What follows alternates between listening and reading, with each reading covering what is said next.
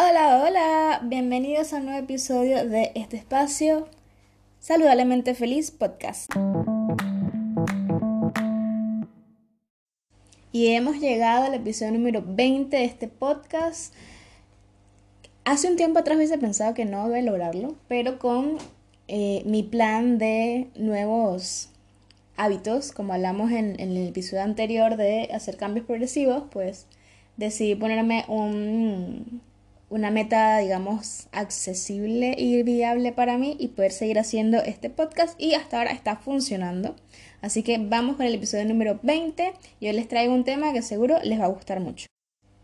Este episodio se llama No le tengas miedo a la frustración y está inspirado, como casi todo lo que yo hablo en este podcast, de mi vida.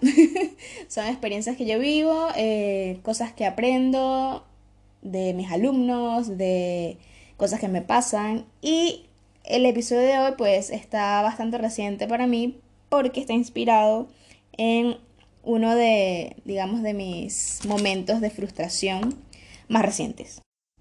Y un poco para darles contexto, pues este momento yo creo que eh, tiene mucho que ver con el cansancio emocional y mental al cual estoy llegando y creo que muchos de ustedes también, tras de todos estos dos años de pandemia, de COVID, eh, luego pasó aquí en Madrid lo de la nevada, luego estamos ahora con lo de la guerra, o sea, estamos pasando como mundo por cosas muy que nos mueven mucho, ¿no? Y que nos exigen mantenernos como ahí al pie del cañón, fuerte, dándolo todo.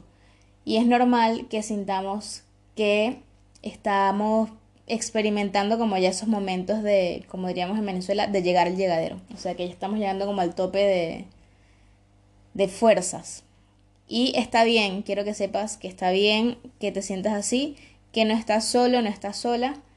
Probablemente personas muy cercanas a ti lo estén viviendo, solo que es algo que casi no hablamos. Y yo aprovecho este espacio para invitarnos a normalizar, a hablar más de cómo nos sentimos sobre todo cuando nos sentimos mal, cuando nos sentimos así como frustrados, agotados, agobiados y todas esas cosas que socialmente están catalogadas como algo negativo, como algo que no se debe hablar porque siempre tenemos que mostrarnos fuerte y dar la mejor cara. Pero yo quiero invitarlos por nuestra salud mental y emocional a que normalicemos poder expresarnos, así sea con las personas más allegadas a nosotros, eh, sobre esos momentos y ser honestos de cuando realmente nos sentimos más, cuando ya no, mal, cuando ya no podemos más y cuando necesitamos un break antes de llegar al colapso. Justamente para evitar esos momentos de, colapso absoluto, de desgastes, de, de tener la posibilidad de, de caer en depresiones y todas estas cosas. Y como sé que como humanidad estamos tomando un poco más de conciencia de eso, pues yo quería aprovechar este espacio también para eso, para hacer un llamamiento a normalizar, hablar de nuestros momentos de debilidad, especialmente porque el episodio va de esto, de esos momentos donde sentimos frustración. Entonces, continuando un poco con el contexto, ya habiendo hecho este pequeño paréntesis, eh, de este episodio, pues sí, recientemente, no sé cuándo vas a escuchar este episodio, pero hoy es miércoles y el domingo pues yo tuve un momento de, de estos de vulnerabilidad donde pude realmente verbalizar que me sentía frustrada. O sea, creo que fue el, el, primer momento después, en mucho tiempo, donde me di permiso de decir, estoy frustrada, no puedo con esto, estoy cansada, no puedo más, quiero renunciar. Y lo quiero hablar porque, como les dije, hay que hacer un llama eh, hay que ser coherentes y como los invité a hablar de ello, pues yo lo quiero hablar aquí también. Porque como todo lo que hablo en este podcast, pues bueno, viene desde mi experiencia personal también. Entonces me sentí así súper colapsada y pude verbalizar que estaba frustrada. Y realmente en muy pocos momentos de mi vida me he dado ese permiso. Y es algo de lo que les voy a hablar en el podcast de hoy. Es uno de esos los puntitos. Lloré, hablé con mi novio, él estuvo ahí, me apoyó y logré obviamente salir de ese momento de frustración y que se quedara solo en eso, en un momento, que no me envolviera y no me, me atrapara ahí con sus tentáculos. y por eso me sentí motivada a que el episodio de hoy pues viniera un, un poco a hablarles de las cosas que yo he aprendido sobre la frustración y de ella además. Y por eso el episodio se llama No le tengas miedo a la frustración, porque hay que quitarles como esos tabús, esos estigmas que tienen estas, estos momentos que pasamos como por debilidad, ya que la sociedad nos dice que no deberíamos pasar por ellos, pero la realidad es que todos, en algún momento y más de una vez, hemos pasado por ese momento donde estamos frustrados porque las cosas no nos salen como nosotros queremos, porque no podemos hacer nada para cambiarlo eh, y un montón de razones más.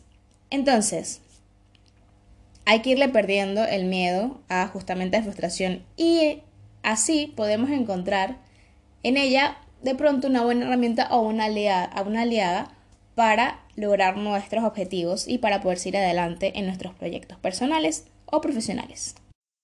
Y por eso es que hoy te traigo seis aprendizajes que me ha dejado a mí la frustración. Puedes tomártelos como tips, puedes tomártelos como ideas, como aprendizajes, como tú quieras. Pero son seis de los cuales te voy a hablar aquí hoy.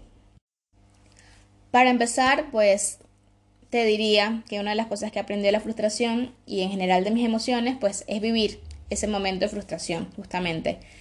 Porque en él vamos a lograr identificar y reconocer cómo nos estamos sintiendo, por qué nos estamos sintiendo así y encontrar la fuerza de salir. O sea, es súper importante darnos ese permiso, sobre todo porque no estamos acostumbrados a darnos chance de sentirnos mal, de llorar de sentir que estoy cansada, de decir ya no puedo más.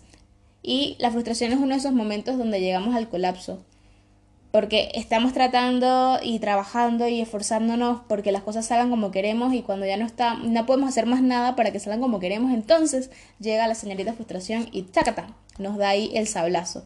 Entonces es importante que nos demos permiso de vivir ese momento de frustración con todo lo que implica para que luego no se convierta también en un estado de frustración que se prolonga en el tiempo, sino es algo que pasó en ese momento, lo viviste, sacaste lo que tienes que sacar y para adelante otra vez.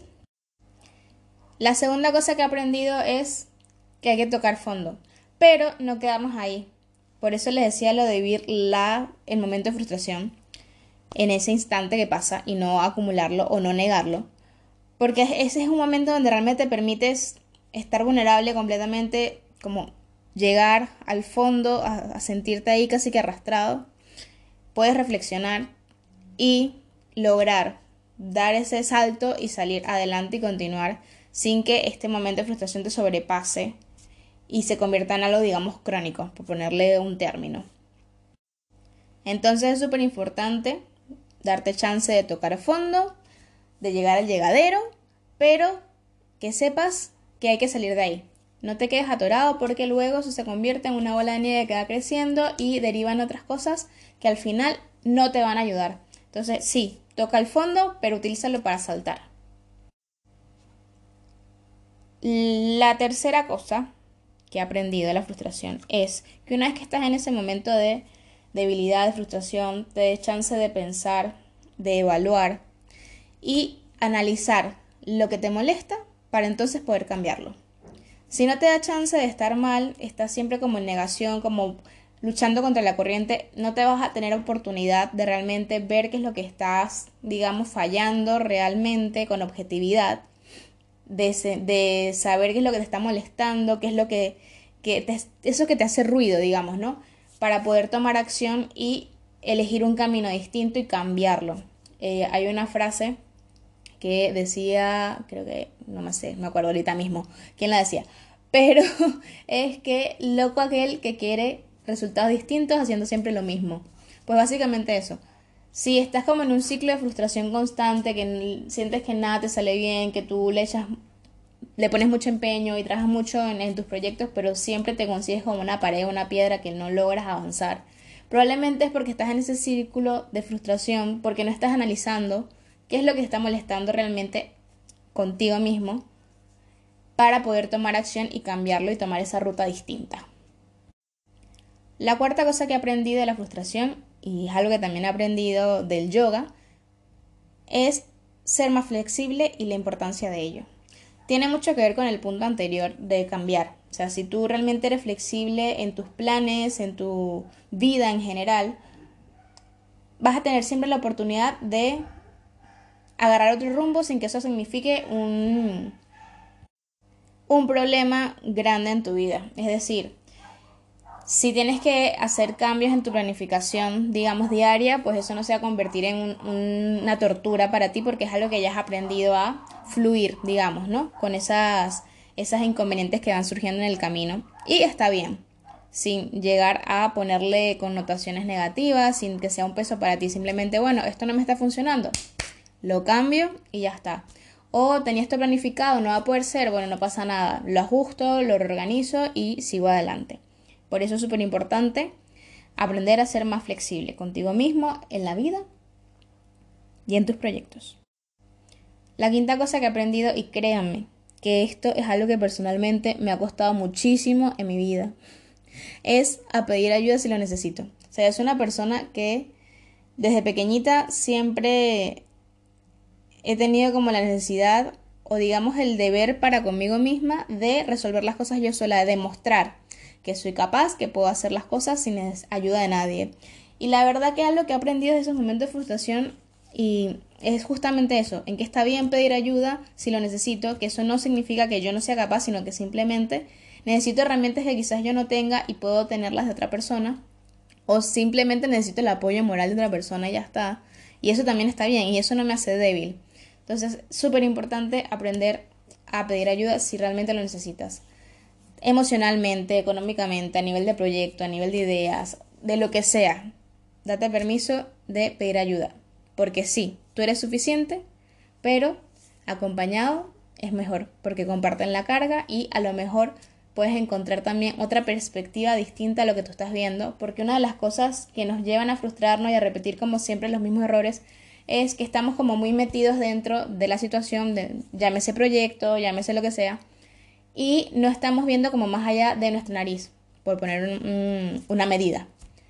Y entonces al pedir ayuda a otra persona, esa otra persona está viniendo de afuera, está teniendo una, un campo de visión mucho mayor al que nosotros estamos teniendo y así podemos resolver mejor y encontrar otras maneras de salir adelante, no repetir errores y salir de esa frustración.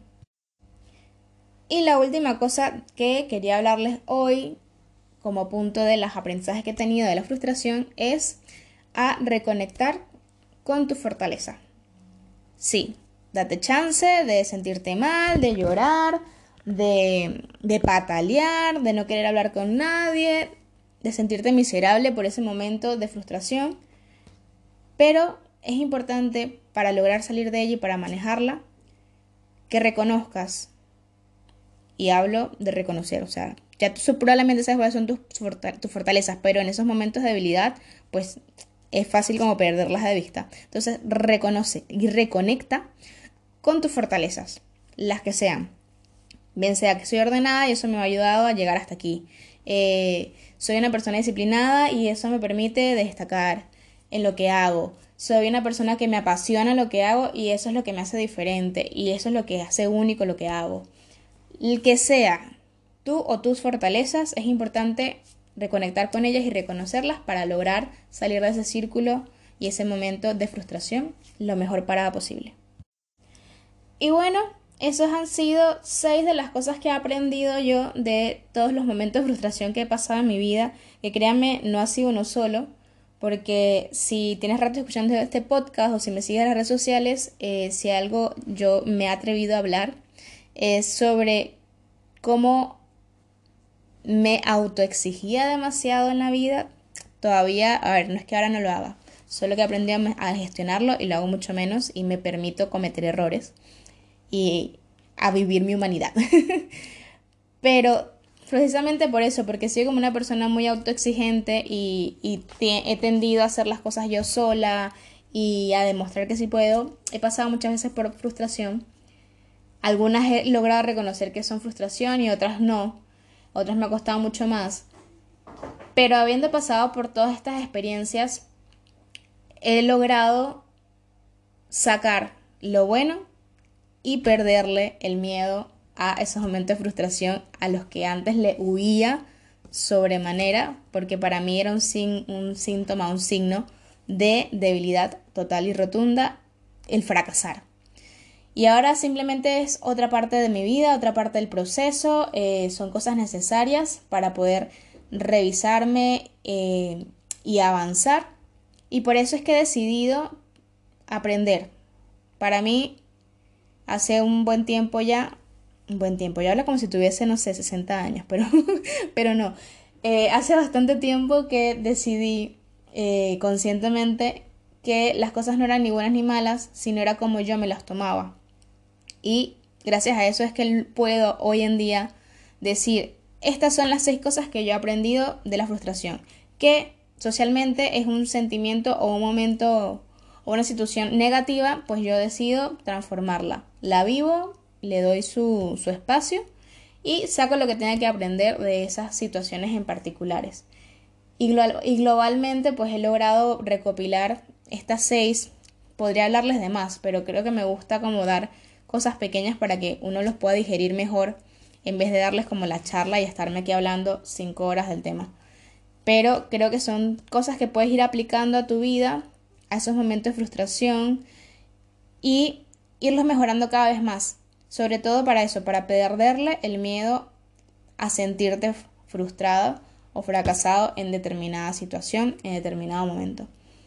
Así que espero que te sirva este episodio que lo guardes ahí para que lo escuches cada vez que quieras, que se lo compartas a esa persona que tú sabes que necesita escuchar esto porque ha pasado o pasa muy frecuentemente por momentos y tú lo quieres ayudar, pues este episodio seguramente la va a venir de joya. Y no me quiero despedir pues sin agradecerles a todos ustedes que me escuchan, a los que me han estado acompañando desde el momento uno, de todos esos países en los que yo me meto en las métricas y salen como Singapur, Estados Unidos, Irlanda. Eh, el de Singapur siempre me va a sorprender mucho. Eh, Colombia, Venezuela, Panamá, España. De verdad que gracias por estar ahí, por apoyarme, por apoyar este proyecto y como que todos los que se me ocurren.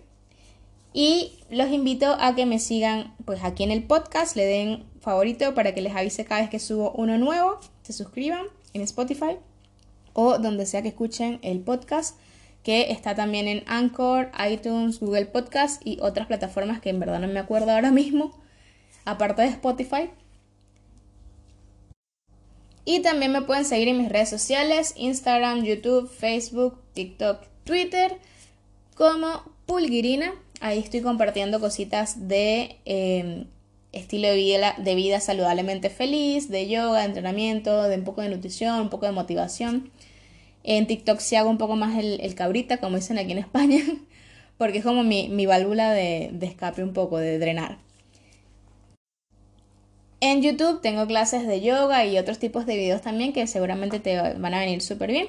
Así que los invito a que me sigan por ahí en mis redes sociales. Si quieres más información de mis clases online de yoga o de mis programas de coaching y acompañamiento, puedes entrar en mi página web pulgirina.com. Y poco más, se les quiere un montón vivan la vida saludablemente feliz.